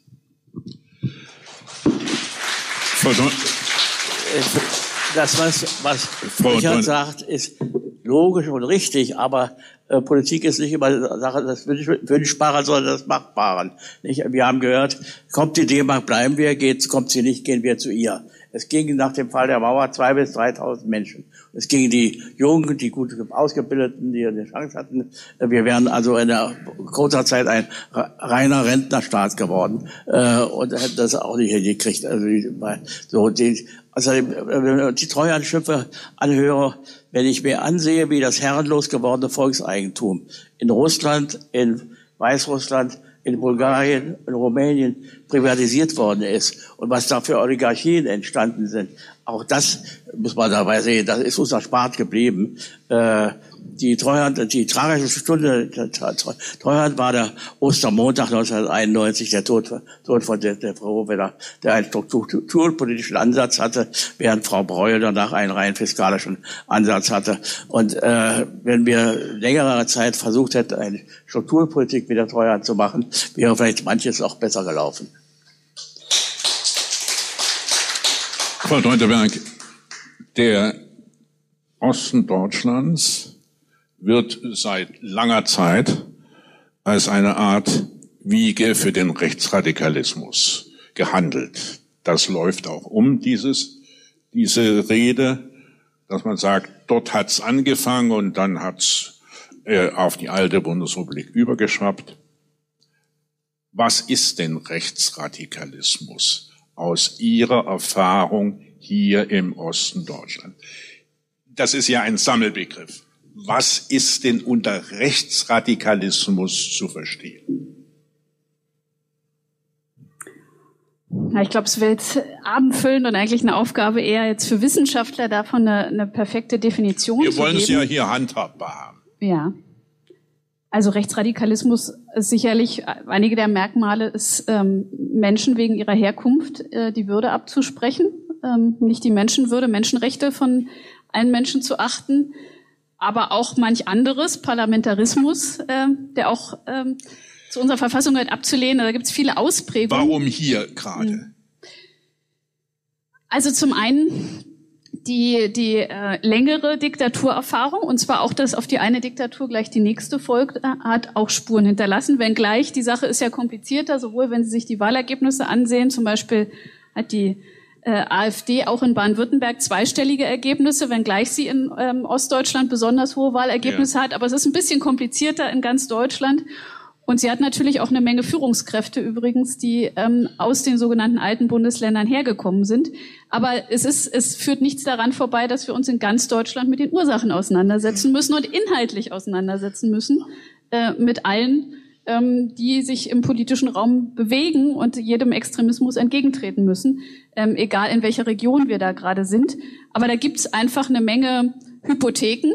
Und was mir auffällt, ist zum Beispiel, dass die Streitkultur besser ausgeprägt sein könnte, aber dass die auch lange nicht gepflegt wurde, auch bevor manche Themen, die in den letzten Jahren dann hochgekommen sind, sowohl beim Thema Europapolitik, Euro-Rettung als auch später beim Migrationsthema, das traf oft auf eine Gesellschaft, in der vorher keine Streitkultur, auch im Sinne vielleicht von Streitlust in einem positiven Sinne, vorhanden war, sondern wo gerne gesagt wurde, ach, man muss gar keine Debatten führen, alles ist eine Frage von Pragmatismus oder alle Anständigen müssen sich schon einig sein. Das ist eine Stimmung, die ich jedenfalls hier auch im Landtag in Brandenburg erlebt habe, als ich 2009 bis 2014 Abgeordnete war, dass sozusagen Konsens und Einstimmigkeit so ein bisschen als Wert an sich auch gesehen wurden und dass es wenig Verständnis gab für ganz legitimen Meinungsstreit, dafür, dass Politiker verschiedener Parteien im Parlament auch dafür da sind, sehr unterschiedliche Meinungen auszudrücken in ihren Reden oder in ihrem Abstimmungsverhalten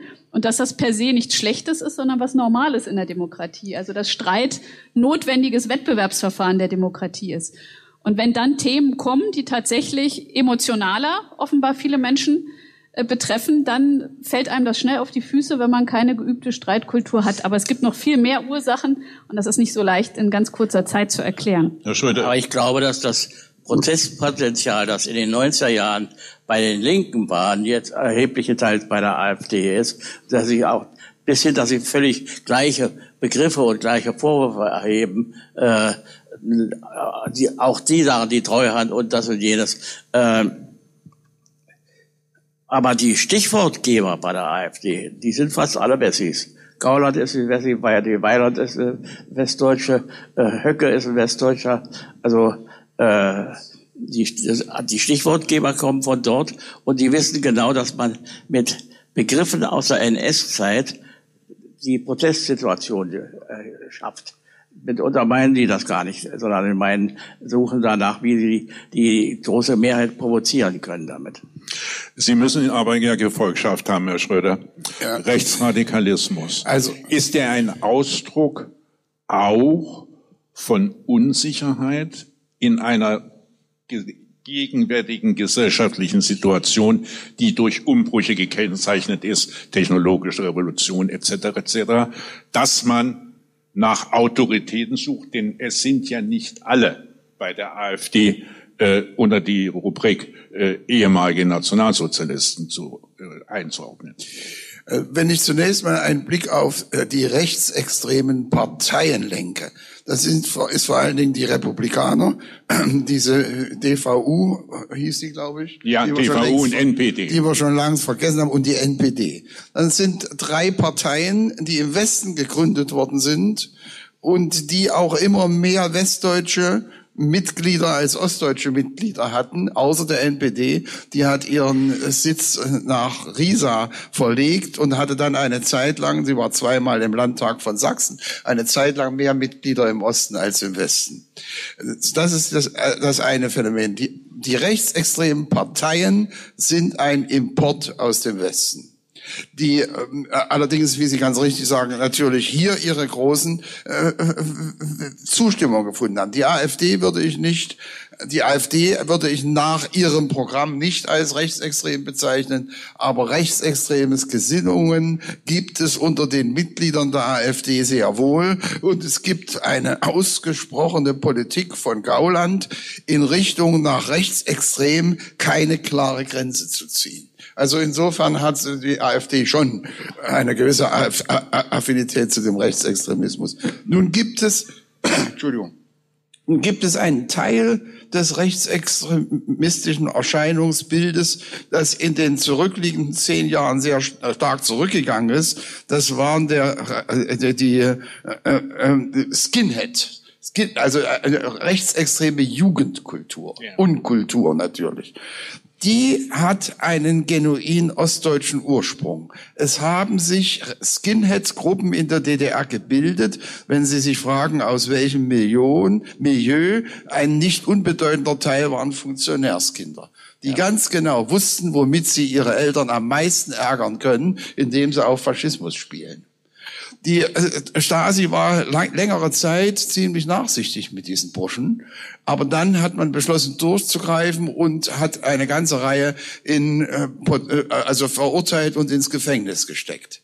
Jetzt sind die aber 1990 durch die Amnestie freigekommen. Da haben sie sich nun als Sieger gefühlt und sind von nicht wenigen auch als solche angesehen worden. Und dann hat diese Idee, was bisher verboten war, ist jetzt erlaubt die antifaschistische DDR ist zu Ende, jetzt können wir unangefochten Faschisten sein, so ungefähr. Also diese Umkehrlogik hat dabei eine Rolle gespielt. Dazu, das kann man an den beiden Uwe Möhnhardt und Mundlos gut studieren, an deren Biografie. Es sind Leute aus, ich sage jetzt mal, normalen DDR-Familien, im Zuge der, des Wegfalls der äh, äh FDJ-Jugendbetreuung ins Schwimmen gekommen und haben, in diesem Fall ist das ja auch ganz gut äh, dokumentiert, und, und, und sind dann abgeglitten in dieses rechtsextreme Milieu.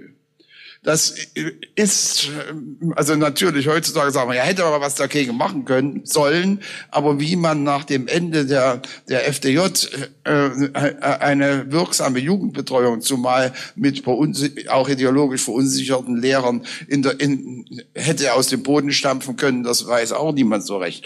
Also das ist, äh, zum Teil hat es mit der Wende zu tun. Es hat aber auch damit zu tun, dass eine gründliche Auseinandersetzung mit dem Nationalsozialismus in der DDR nicht erfolgt ist, weil gesagt wurde, die Nazis haben die kommunistische Sowjetunion überfallen, die Sowjetunion hat so erfolgreich zurückgeschlagen, die Nazis sind in den Westen gegangen und wir, die DDR, gehören zu den Siegern der Geschichte. Das war eine Selbstexkulpation, als wäre 1945 in der sowjetischen Besatzungszone die Bevölkerung ausgetauscht worden da also nun dieser Siegesmythos verbreitet war, konnte darunter äh, weiter gedeihen Opas Meinung, es war nicht alles schlecht bei Hitler. Und es Deswegen. gibt da abenteuerliche Geschichten. Ich kann das ja nicht überprüfen, aber ich habe gelesen, dass es in der NVA Leute gegeben hat, die haben ein Besäufnis zu Hitlers Geburtstag gemacht. Und also das heißt, selbst bis in die Armee hinein hat es da solche Anknüpfungen, also Einstellungen, ich sag mal Nazi-freundliche Einstellungen gegeben. Und äh, ähm, 19, 1953 fand ja eine starke fand ja eine starke Säuberung der SED statt. Bis dahin wurde genau registriert, ob, äh, ob äh, äh, Mitglieder der SA, der SS oder der NSDAP in die SED aufgenommen worden, worden sind. Das sollte möglichst wenig geschehen. Nach dem, äh, nach dem 17. Äh, Juni hat äh, ein, in, in einem Kreis, ich weiß nicht mehr welcher das war, die Leute registriert, dass immer mehr äh, neu aufgenommene, also die jetzt die Gesäuberten ersetzen sollen, äh, SS oder NSDAP-Mitglieder waren und haben das an, an, an, an das Zentralkomitee berichtet. Daraufhin ist ihnen untersagt worden, solche Erhebungen weiterzumachen. Frau Teuteberg. Ja, ich würde da gern anschließen, anknüpfen an das, was Professor Schröder hier gerade sagt, weil zu der mangelnden Auseinandersetzung in der DDR mit ähm, dem Nationalsozialismus gehörte ja auch neben dieser Vorstellung, als wenn jetzt sozusagen die Aufarbeitung nur im Westen stattfinden müsse, als wenn man hier selbst keine Belastung hätte, gehört ja auch hinzu, dass man sozusagen die Geschichte davor sehr stark auf seine eigene Klassenkampfideologie reduziert hat und auf sozusagen die Vorstellung, ähm, ja, dass man das, äh, das auf ökonomische Fragen reduziert hat und gesagt hat, also alles eine zwangsläufige geschichtliche Entwicklung und mit Kapitalismus verbunden. Aber die weiteren sozusagen kulturellen politischen Fragen, das Verhältnis zu Vielfalt, zu Pluralismus, zu parlamentarischer Demokratie. Also da gab es ja aus der Weimarer Republik eine Menge äh, Einstellungen, die nicht gut vereinbar sind mit dem, was wir heute unter Demokratie verstehen, mit westlichen Wertevorstellungen. Und die sind gar nicht hinterfragt worden, weil man das sehr stark auf diese ganze Klassenkampf ähm, reduziert hat und auch den Widerstand gegen den Nationalsozialismus ja auch sehr stark auf die Auseinandersetzung die, ähm, reduziert hat. Aber die anderen Fragen, wie stehen wir eigentlich zu Debatten, zu Parlamentarismus, zu Parteiendemokratie, das ist ja gar nicht aufgearbeitet worden in Jahrzehnten. Und insofern fehlte da was. Ähm, und ähm, das ist was, was wir jetzt eher mühsam nachholen müssen und wofür die Bundesrepublik eben Jahrzehnte Zeit hatte und das sozusagen mit einer anderen Entwicklung gekoppelt mit immer wachsendem Wohlstand durch die soziale Marktwirtschaft. Und deshalb, so sehr mich das umtreibt, was Sie ansprechen, an äh, ja, wirklich Dingen, die wir dringend, also die wir, mit denen wir uns auseinandersetzen müssen, was Extremismus angeht, Rechtsradikalismus, so sehr würde ich dafür werben, äh, auch mal drüber nachzudenken, ähm, unter welchen Bedingungen hier die Demokratie gestartet ist. Und das natürlich da, ähm, ja, ähm, das für viele Menschen sehr schwierig war in den 90er Jahren, was nichts entschuldigt, aber zeigt, wir brauchen mehr Debatte, mehr politische Bildung, auch über diese Grundfragen. Was bedeutet Demokratie? Warum dauern Entscheidungen länger? Warum ist Kompromissfindung richtig? Politische Auseinandersetzung, die Zeit braucht. Ähm, und das ist natürlich nicht so in den letzten 30 Jahren geschehen. Das wurde einfach als selbstverständlich vorausgesetzt, weil es im Westen, wo man die Freiheit durch die Alliierten erstmal bekommen hat nach dem Zweiten Weltkrieg, sich nach und nach etabliert hat. Und zwar unter sehr guten Bedingungen, mit wachsendem Wohlstand, mit einer guten äh, Situation. Und ähm, umso mehr müssen wir hier für diese Werte eintreten. Ich Herr de Maizière, uns mit der Frage, dass die Ostdeutschen die Sieger der Geschichte sind, wie Richard das sagte. Damit haben wir uns ja in der konstituierenden Sitzung der Volkskammer schon auseinandergesetzt. Wir haben ja damals vier Punkte genannt, die uns wichtig waren. Das erste war, dass wir gesagt haben, wir gehören auch zu dem Teil des Volkes, zu dem Volk, das den Holocaust zu verantworten hat. Und, und, und, und haben dort unsere äh, Nachholbedarf, weil ja immer die DDR war der antifaschistische Staat eo ipso und da gibt das nicht.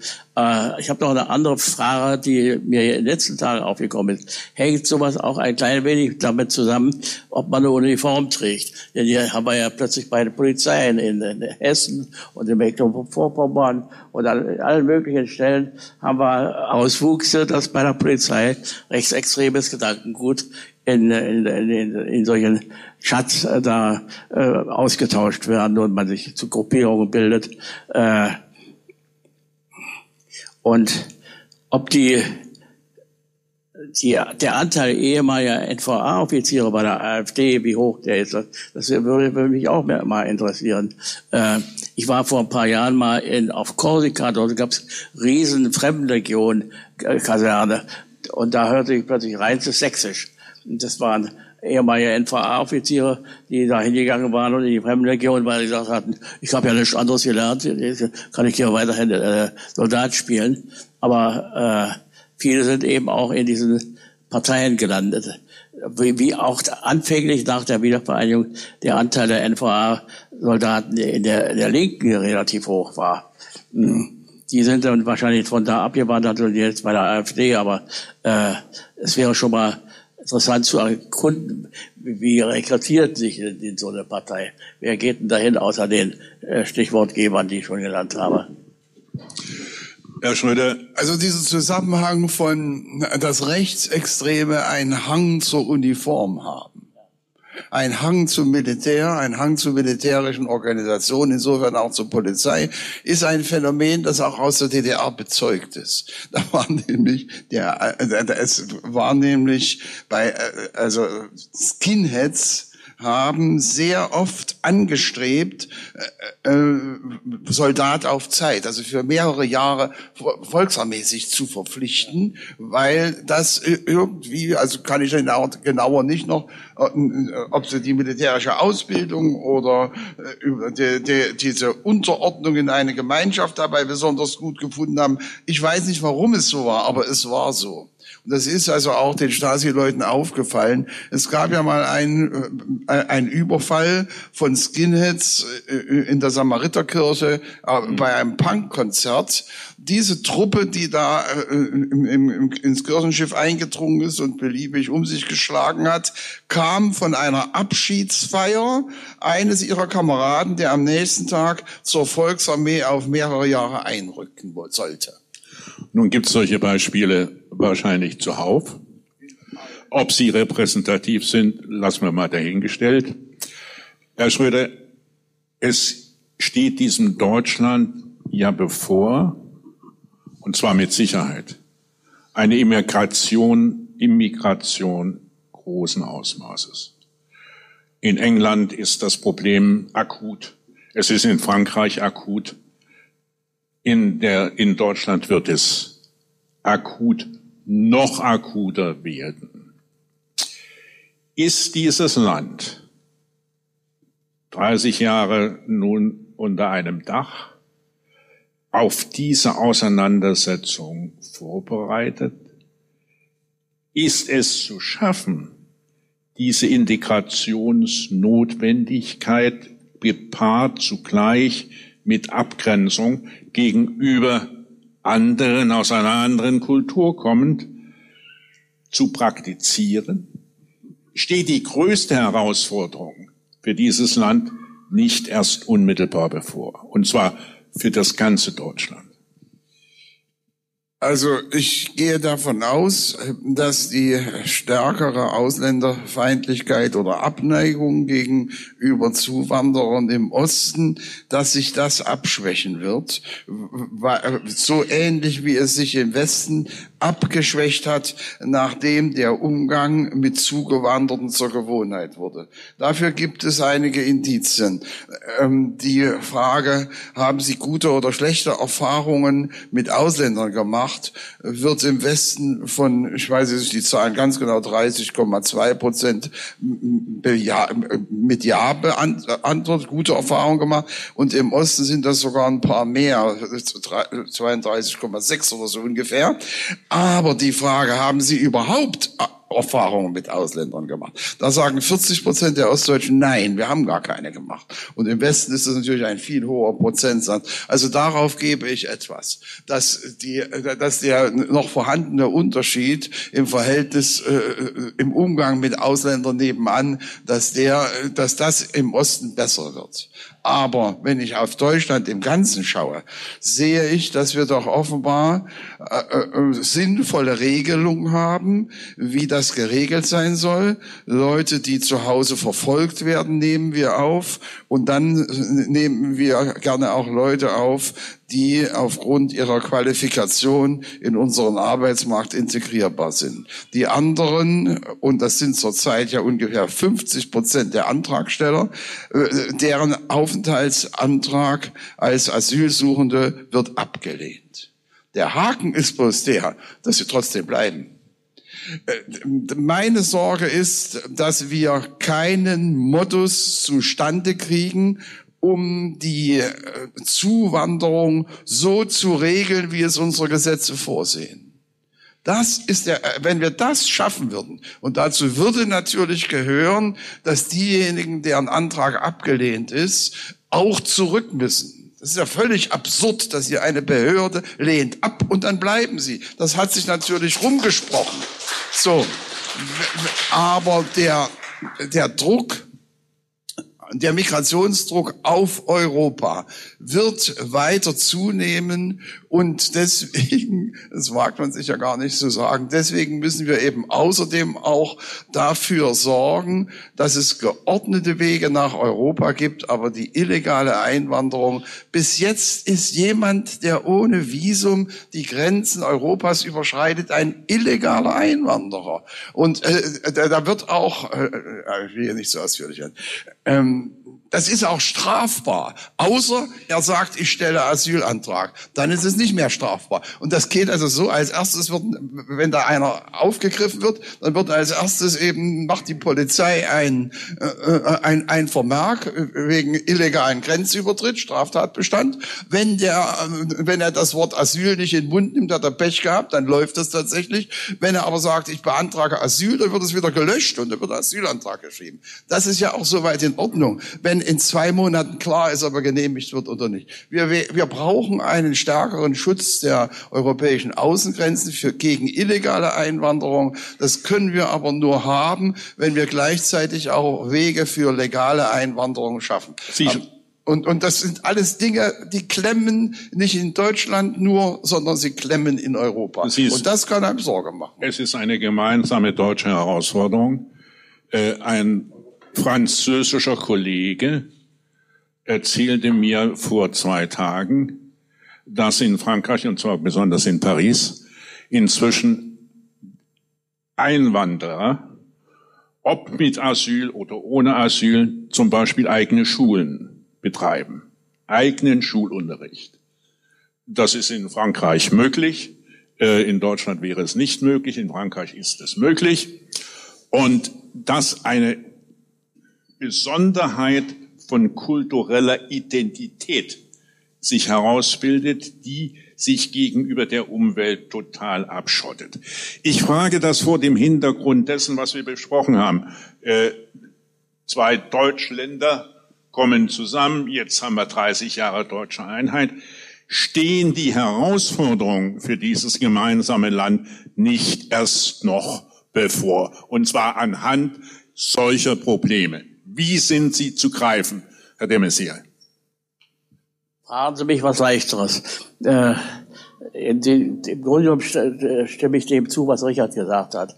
Äh, wir haben ja in den letzten Jahren auch Zuwanderung erlebt, die gar keine Rechtsgrundlage hatte, sondern äh, da wird dann irgendwie eine Duldung ausgesprochen oder ein Mädchen fängt an zu weinen, wenn die Kanzlerin vor ihr steht oder andere wirklich mehr. oder wir hören das Wort Kirchenasyl, weil eigentlich dem, dem Recht, was dort ist, kein Respekt verschafft wird. Und das müsste also auch so publiziert werden, dass die meisten Bürger das wissen, dass es eben illegale Einwanderung gibt und Leute, die eigentlich zurückgeschickt werden müssen. Aber wenn ich mir vorstelle, äh, Abschiebehaft äh, funktioniert nicht. Die sind, sind endlos dort und wenn sie dann sind, sind sie nach einem Vierteljahr wieder da, weil sie einen neuen Weg gefunden haben. Hm, ich glaube, dass das Ganze zuverlässig nur europäisch zu regeln ist. Äh, wir, wir können ja nicht auf Dauer den Griechen den ganzen Sport überlassen, auf Deutsch gesagt, äh, die, die mh, auch die Möglichkeit, mit Geld das freizukaufen, zu sagen, behalt, lieber Türke, behalt mal die Hüfte da, kriegst auch Geld dafür, ist äh, eigentlich auch keine Methode. Mhm. Äh, äh, Richard, was hast du gesagt? Ja, ich wollte noch sagen, es ist ja, die, was die Integrationsbereitschaft und die Integrationsmöglichkeiten betrifft, gibt es ja markante Unterschiede. Wir haben keine Probleme mit Ungarn, wir haben nicht mal mit Ukrainern, die nun schon weiter weg sind und ein anderes Alphabet haben, mit denen, oder Spaniern, mit denen haben, wir haben mit Europäern und Randeuropäern keine Integrationsprobleme. Wir haben auch keine Integrationsprobleme mit Vietnamesen oder Taiwan-Chinesen oder vielleicht kommen jetzt auch welche vom Festland. Die integrieren sich alle selber. Probleme haben wir mit Muslimen. Und da auch nicht mit allen, aber mit denjenigen, die regelmäßig in die Moschee gehen und gesagt bekommen, ihr dürft euch ja nicht an den Westen angleichen. Wir haben doch hier Zuwanderer, welchen von ihren Geistlichen gesagt wird, integriert euch ja nicht. Und um dieses einzudämmen, könnte man den Weg Österreichs erwägen, welches verbietet, dass ausländische Mächte in Deutschland Moscheen finanzieren. Mögen doch bitte die Muslime, ihre hiesigen Muslime, ihre Moscheen selbst organisieren. Es gibt de facto, wenn ich einmal von dieser äh, Ibn Rutsch Goethe Moschee absehe, die in einem evangelischen Gemeinderaum residiert, äh, es gibt de facto nur konservative Moscheevereine in Deutschland. Es gibt keine liberalen Moscheevereine. Und das ist ein Missstand, was die Türkei, die früher mal einen, Islam, einen moderaten Islam vertreten hat, heute finanziert. Äh, die Türkei ist der größte Moscheenfinanzierer Sie in finanziert auch die Lehrer, nicht? Wie? Sie finanzieren auch die Lehrer, die hierher kommen. Die Lehrkräfte, die hierher so. So ist es außerdem noch, ja. Und, und äh, äh, also bei den Imamen sind sie wenigstens inzwischen so weit, dass von denen Deutschkenntnisse verlangt werden. Es hat, die haben auch Imame nach Deutschland geschickt, die nicht Deutsch konnten, sondern nur Türkisch. Ne? Also das ist äh, nicht der Islam, sondern die Steuerung durch bestimmte staatliche Formen von Islam ist unser Problem. Ich sage es nochmal, nicht der Islam, dessen Vielfalt bezogen auf die Mitglieder in der Moscheenlandschaft überhaupt nicht abgebildet wird. Das ist ein Problem und da müsste man mehr tun. Es ist alles sehr schwierig, aber ein Islamunterricht, äh, der äh, der nach diesen äh, ideologisch ausgerichteten Islam geht, ist ein Integrationshemmnis. Frau Donnerberg, äh,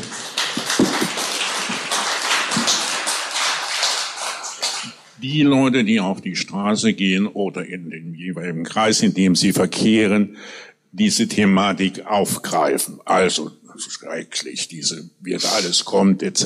etc. Jetzt sagt Richard Schröder, das ist eine Aufgabe für die Politik. Wie soll sie denn diese Aufgabe angehen? Die Islamkonferenzen haben aber nicht viel gebracht, nicht? Also auf jeden Fall, indem man, indem man äh, einfordert und es selber praktiziert, differenziert zu diskutieren.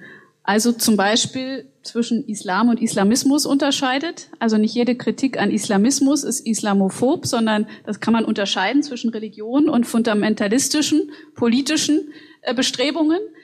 Ähm, es muss auch möglich sein, dass Religionsunterricht eben tatsächlich von in Deutschland ausgebildeten Lehrern äh, unterrichtet wird und nicht von solchen, die durch die türkische Regierungsbehörde dort ähm, finanziert und gesteuert werden. Ähm, genauso wie es möglich sein muss, über Migration zu sprechen, über die Durchsetzung von Regeln und nicht schwarz-weiß über Migration ja oder nein, sondern darüber, dass unsere rechtsstaatlichen Regeln durchgesetzt werden, dass also das Asylrecht geachtet wird, nur eben in beide Richtungen, dass wenn ein Asylanspruch besteht, dann ist der zu achten und Integration zu gewährleisten und wenn er nicht besteht, dann ist auch die Ausreisepflicht durchzusetzen und das ist in unserem Land offenbar schwer zu diskutieren, ähm, dass das einfach keine Frage, ja, dass das eine Frage von rechtsstaatlicher Konsequenz ist. Also das Vorhandensein eines Anspruchs, ob ein asylrechtlicher oder, was wir schon lange fordern, zusätzlich aus einem modernen Einwanderungsgesetz für die Menschen, die bei uns legal arbeiten und leben wollen, der muss Grund und Grenze sein des Anspruches, in unserem Land zu leben.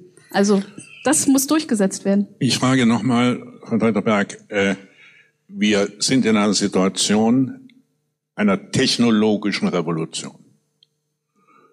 Äh, Muster, die gegolten haben, gelten nicht mehr unter neuen technologischen Bedingungen.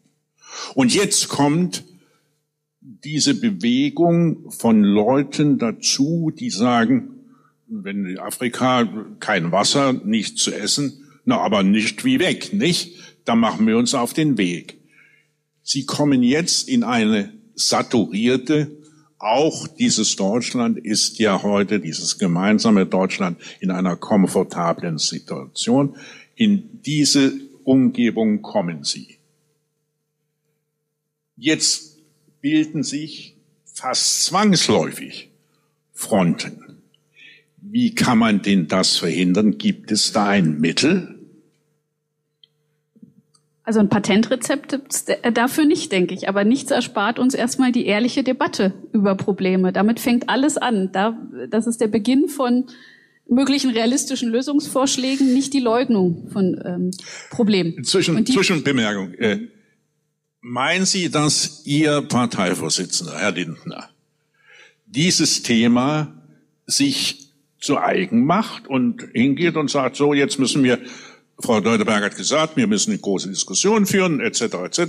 Äh, es muss eine Streitkultur her. Ich bin dafür, erstens, zweitens, drittens, viertens. Ich sitze nicht hier, um zu bewerten, was andere tun oder nicht tun, sondern um meine Meinung jetzt zu sagen zu der Frage, die Sie gestellt haben. Deshalb werde ich da nicht bewerten oder spekulieren. Aber ich, be ich beobachte und ich bin ja jetzt... Machen wir es, machen wir es mal einfacher. Würden Sie es für nötig erachten, dass ein Parteivorsitzender sich dieses Themas widmet. Dass er sagt, also Pegida, die da marschieren oder wer auch immer, das sind nicht alle, die äh, der SS huldigen und dem Nationalsozialismus, sondern da gibt es eine Verunsicherung etc. Und vor dieser Verunsicherung bilden sich Entwicklungen ab. Das mache ich zum Thema. Ein Parteivorsitzender. Richtig, nicht nur mal nebenbei auf einer Veranstaltung eine Rede halten, sondern es, wenn, wenn Sie so wollen, programmatisch machen. Wenn der Parteivorsitzender bleiben will, wird er das nicht tun. Das ist aber schon ein Beweis dafür, dass diese emotionale Entwicklung schon sehr weit gediehen ist. Wenn, er, wenn Sie sagen, er wird das nicht tun. Warum wird er es nicht tun? Weil er glaubt, Anhängerschaft zu verlieren.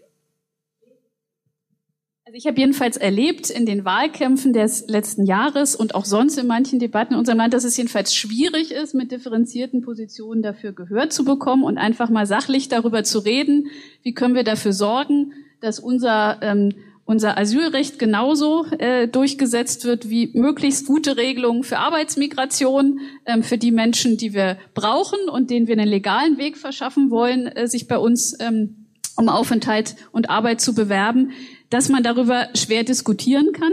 Äh, es geht ja so weit, also wir haben im Deutschen Bundestag, ich habe das da in mehreren Reden vertreten, immer wieder beantragt, beispielsweise dieses Instrument der sicheren Herkunftsstaaten noch stärker zu nutzen und zum Beispiel die Maghreb-Staaten und äh, Georgien auch als sichere Herkunftsstaaten einzustufen.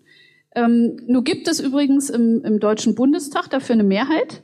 Im Bundesrat wird das regelmäßig blockiert. Und da muss ich Ihnen sagen, selbst in Hessen, wo es eine schwarz-grüne Koalition gibt, lässt sich die Union für die gesamte Wahlperiode von den Grünen in den Koalitionsvertrag diktieren, dass man keiner weiteren Einstufung sicherer Herkunftsstaaten, und das ist ein vom Bundesverfassungsgericht anerkannter, mit unserem Asylrecht vereinbare, sinnvolle äh, Lösung, wie man sich auf Schutzbedürftige konzentriert und Asylverfahren effizienter macht. Ähm, dass man das blockiert. Und zwar egal, ob sich die Lage ändert und ein Land aus guten Gründen als sicherer Herkunftsstaat einzustufen ist. Das zeigt doch schon, wo wir in der Debatte sind. Das macht die Union mit. Und wir, wir werben dafür, dass wir einen vernünftigen Migrationskonsens der Mitte hinbekommen wo wir genau sinnvoll was dafür tun, dass wir ähm, einerseits unser Asylrecht achten, aber endlich besser darin werden, da wo ein rechtsstaatliches Asylverfahren negativ ausgeht, dass ebenfalls, äh, dass das eine praktische Auswirkung hat, nämlich am besten im Zweifel dann die freiwillige Rückkehr, wenn jemand keinen Asylanspruch hat, oder auch notfalls die Durchsetzung der Ausreisepflicht. Daran hapert es in der Praxis, aber es fängt mit dem politischen Willen an, die Bedingungen dafür zu verbessern. Und dafür brauchen wir endlich eine Debatte, die nicht schwarz-weiß läuft, nicht zwischen Abschottung oder Beliebigkeit, dass es egal sei, ob jemand ein Bleiberecht hat, sondern endlich an der Durchsetzung von ähm, von sinnvollen Regelungen, die wir haben und die wir zum Teil noch schaffen müssen, zu arbeiten und dem auch Respekt zu verschaffen. Herr ähm, de Maizière hat das Beispiel des Kirchenasyls angesprochen. Da finde ich auch, äh, ist die Debatte nicht auf der Höhe der Zeit. Dieses Instrument kommt aus einer Zeit, wo man sozusagen willkürlichen Entscheidungen begegnen wollte. Ich finde, wir haben ein sehr humanes Asylrecht und rechtsstaatliche Verfahren in unserem Land, ich finde, auch da sollte man drüber nachdenken, das öfter beim Thema Kirchenasyl auch mal zu berücksichtigen. Herr de Maizière, wir haben über Elitenaustausch, Elitenwechsel, manchmal freiwillig, manchmal unfreiwillig gesprochen. Wie ist denn Lothar de Maizière dazu gekommen, Angela Merkel als stellvertretende Regierungssprecherin zu installieren? Ach, da gibt's. Also ein Schuldiger sitzt da unten, ähm, der hat beim demokratischen Aufbruch äh, so ein bisschen Nachhilfeunterricht gegeben über Pressearbeit und da ist sie ihm aufgefallen äh, und als besonders gelehrig, um es mal so zu sagen.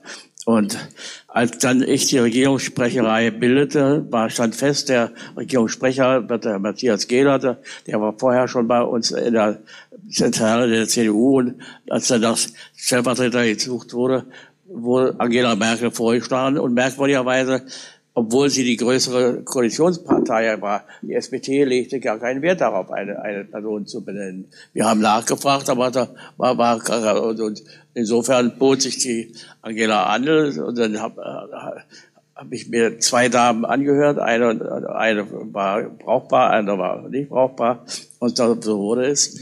Und, äh, und sie hat also sie selber noch gezögert. Ich weiß nicht, es war ja gesagt worden, hat sie gesagt, ja, nee, ich will, dieses Wochenende will ich erstmal nach London fahren. Ich wollte schon immer mal nach London. Und am Montag werde ich mir das überlegen, ob ich das mache. Und dann hat sie an Matthias Gehler einen Brief geschrieben, sie nehmen das Angebot an. Und damit war es dann geworden. Mm. Und dann fiel allerdings auf, wir haben jeden Morgen so eine Lagerbesprechung gemacht, wo sie und der Gehler abwechselnd vortrugen, was die nationale und internationale Presse zu unserer Tätigkeit sagt. Mm, und da kam bei ihr in der Hälfte der Zahl der, der, der doppelte Inhalt. Äh, insofern äh, qualifizierte sie das sehr. Äh, sie hatte auch eine sehr geschickte Art, mit den Journalisten umzugehen und wie die ihr frech kamen, die hat sie also auch äh, weggeschickt. Die wussten, äh, eine, was einer, der allen bekannt ist, der damals bei der Bildzeitung war, der durfte vier Wochen nicht kommen. Hm, äh, Brinkmann und so. Also äh, und dann nachher, nach der ersten gesamtdeutschen Wahl, da sagte Kohl zu mir, habe die Absicht, ein weiches Ressort mit einer ostdeutschen Frau zu besetzen. Und auf die Weise drei Fliegen mit einer Klappe schlagen konnte. War ich Frau Ostdeutsch und da habe ich gesagt, also nehmen Sie Frau Dr. Merkel, die ist gescheit. Und da hat er sich noch amüsiert darüber, dass ich gesagt das Wort gescheit, wer sagte das Wort? Sondern ich sag's doch, Sie werden feststellen, sie ist gescheit. Und dann wurde sie allerdings Ministerin für Frauen und Gedöns. Äh, das war nicht unbedingt auf ihrem Leib geschrieben, aber das Zweite, als Umweltministerin hat sie das Kyoto-Protokoll maßgeblich mitgestaltet und hat sich da also äh, auch als Fachkraft erwiesen. Ich glaube, dass also äh, ihre Art auch naturwissenschaftlich zu denken, sie, dass sie, sie war sie das wird, damals schon spürbar für Sie? Ja, Sie, es gibt ja Leute, die können Ursache und Wirkung nicht unter, und, und, und, und begünstigende Bedingung nicht unterscheiden. Das wird ihr nie passieren. Sie weiß immer genau, was ist Ursache, was ist begünstigende Bedingung und so weiter. Äh, in der formalen Logik ist sie, ist sie sehr stark. Und sie ist bienenfleißig, unglaublich. Und Außerdem, was ich also am meisten befasst bin, die hat eine Kondition, die sagenhaft ist. Sie ist heute in Minsk, morgen in New York, übermorgen in Paris und dann wieder in Berlin und zwischendurch ist sie bei der Beerdigung von Weizsäcker. Also es war, sie, sie ist belastbar oder. Wenn Sie die Anfänge bedenken, erstaunt Sie diese Laufbahn, die sie jetzt danach genommen hat? Oder äh, sagen Sie, ja, das war vorhersehbar? Äh, also ich, äh, sie war da auch schon erkennbar politisch, auch an der Funktion, die sie bei mir hatte, aber ich hätte ihr das Durchsetzungsvermögen nicht zugetraut. Das, das ist, das ist also etwas, was sie auch, auch auf gar keinen Fall bei mir gelernt hat. Das hat sie bei, bei Helmut Kohl gelernt oder sonst sowas. Hm, nicht, also das, äh, sie, sie hat ja doch männermordende Züge an sich, nicht? Warum? männermordende Züge. Äh, das ist ein Zitat des ehemaligen Ministerpräsidenten der DDR. Männermordende Züge. Merke, wie ja, das Spaß macht. Ja. ja das ist, wir haben es alle ganz ernst genommen. Äh, Herr de Maizière, eine Ostdeutsche als Bundeskanzlerin hundertmal gefragt worden. Ein Bundespräsidenten, der aus Mecklenburg-Vorpommern kommt, warum haben diese beiden herausragenden Figuren, Angela Merkel, kann mich entsinnen an dieses äh, Cover von der Times, äh, von Time, äh, wo sie drauf war, äh, sie ist gelaufen durch alle Medien weltweit. Warum ist der deutsche Ost gegenüber solchen Personen wie Gauck, wie Merkel, als, als hätten sie gar nichts damit zu tun, als stünden, kämen die aus meiner Eikel, nicht? Nee, kommen die nicht, aber äh, sie haben, die beiden haben zumindest sehr viel schneller begriffen, dass man kein ostdeutscher Politiker für Ostdeutschland sein muss, sondern dass man ein gesamtdeutscher Politiker Klar. sein muss. Aber die Rezeption, wie sie wahrgenommen werden, warum sagt der in Zwickau nicht, also wir haben immerhin zwei, zwei Leute da, die sind, machen was her, nicht? Das hört man hier so gut wie nie. Nee, äh, weil sie sagen, also bei Angela Merkel sagen die, der merkt mir ja gar nicht mehr an, dass sie eine Ostdeutsche ist. Und sie setzt sich ja mehr für die ein oder für andere ein als für, für äh, Ostdeutsche. Hm. Ist das ein Vorwurf? Vorwurf, nee, eigentlich nicht. Also, also ich sage das, ich habe mich zum Beispiel als, als Anwalt der Ostdeutschen gefühlt. Und ja. Das wäre ich auch, wenn ich in der Politik geblieben wäre, nicht losgeworden. Das, äh, während Angela war äh, dies Jahr politisch erst 1990 sozialisiert worden. Vorher war er ja. überhaupt nicht politisch interessiert oder sowas. Äh, wir haben ja Deutschland so unterschiedliche Generationen, die Kriegsgeneration, Nachkriegsgeneration, ja. die 68 ja, und so weiter. Und wir haben eben die, die in der Wendezeit sozialisiert worden sind, politisch sozialisiert worden und in die Politik gegangen sind. Und davon sind ja wenige in der Politik geblieben. Und, aber äh, Angela Merkel war vorher äh, politisch gesehen ein Schläfer. Und ist Politikerin geworden äh, in der Zeit, die sie bei uns war. Herr Schröder, nochmal die Frage, warum sind nicht solche Figuren, wir haben sie gerade festgemacht, man kann noch andere nennen, wie Gauck und Merkel, kein Anlass für Identifikation des deutschen Ost. Also ich glaube, da spielt eine wichtige Rolle, dass sehr viele Ostdeutsche sich als Opfer verstehen diese beiden nun ausgerechnet gerade nicht als Opfer auftreten. Und da wird dann, nicht ganz unlogisch gesagt, die sind ja gar keine von uns. Denn ob jemand Ostdeutscher ist oder nicht, das, das ist wir. nämlich gar, das könnte man auch sagen, das ist gar nicht das Entscheidende, sondern ob er genauso fühlt wie ich. Und äh, ich dürfte auch zu denjenigen gehören, bei denen viele sagen, ein richtiger Ostdeutscher ist er ja nicht. Ich, die Leute denken doch immer noch, die denken ja immer noch. Na, dass, an, der Sprache merken sie es, am Dialekt, ne? Naja, aber das merkt man ja nicht, wenn sie was von mir lesen. Die Leute denken immer noch, ich sei im Bundestag. Und ich krieg dann gelegentlich beschimpfende Briefe. Sie denken ja nur an ihre Diäten die ich 30 Jahre lang nicht mehr bekommen habe. Das heißt, jetzt kommt das nächste Punkt. Ich gelte als einer von oben, bin ich zwar nicht, habe kein Amt, ich gelte als einer von oben, dann bin ich auch schon nicht mehr einer von uns. Also äh, die Sache mit dem äh, ein, einer von uns sein, den Ostdeutschen, hängt sehr damit zusammen, du musst dich als Opfer verstehen und da oben die Täter finden. Dann bist du ein echter Ostdeutscher. Wenn du eins von beiden unterlässt, verlierst du den ostdeutschen Adelstitel.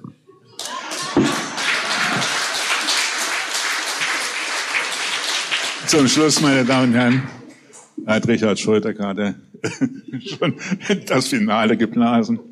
Äh, er hat mal geschrieben, ein Deutscher, das ist nichts Besonderes. Ein Deutscher, das ist etwas Bestimmtes. Und unter diesem Motto haben wir heute hier versucht, ein bisschen Licht in die Debatte zu bringen, die am 30, aus Anlass des 30. Jahrestages in Land auf Land ab stattfindet. Plötzlich entdecken Leute die deutsche Einheit, von denen man es gar nicht erwartet hat. Und äh, wir können nur sagen, Frau Teuteberg, Sie wollten noch? Ja, ich würde gerne eins noch anschließen. Äh, ich äh, teile das, was Richard Schröder sagt und würde sagen, deshalb muss doch der Anspruch sein, dass auch ostdeutsche Politiker nicht sich in Abgrenzung als Anwälte der Ostdeutschen profilieren, sondern sich darum bemühen, dass wir Normalität im besten Sinne bekommen, dass das die Demokratie auch der Ostdeutschen ist, so wie alle anderen Bürger in dieser Bundesrepublik, dass das ihre Demokratie ist und sie nicht unterscheiden, ob jemand zu denen da oben gehört, von denen man sich jetzt abgrenzen müsse oder dem man was unterstellt, sondern dass sie das als ihre Demokratie, die sie selbst gestalten, wo sie sich ihre Repräsentanten wählen und selber jederzeit kandidieren wollen, wenn sie es möchten, dass sie das als das verstehen. Ich finde, das ist Aufgabe äh, von Politikern und nicht sich als Anwalt von vermeintlichen Opfern darzustellen. Ähm, das wäre Normalität im besten Sinne.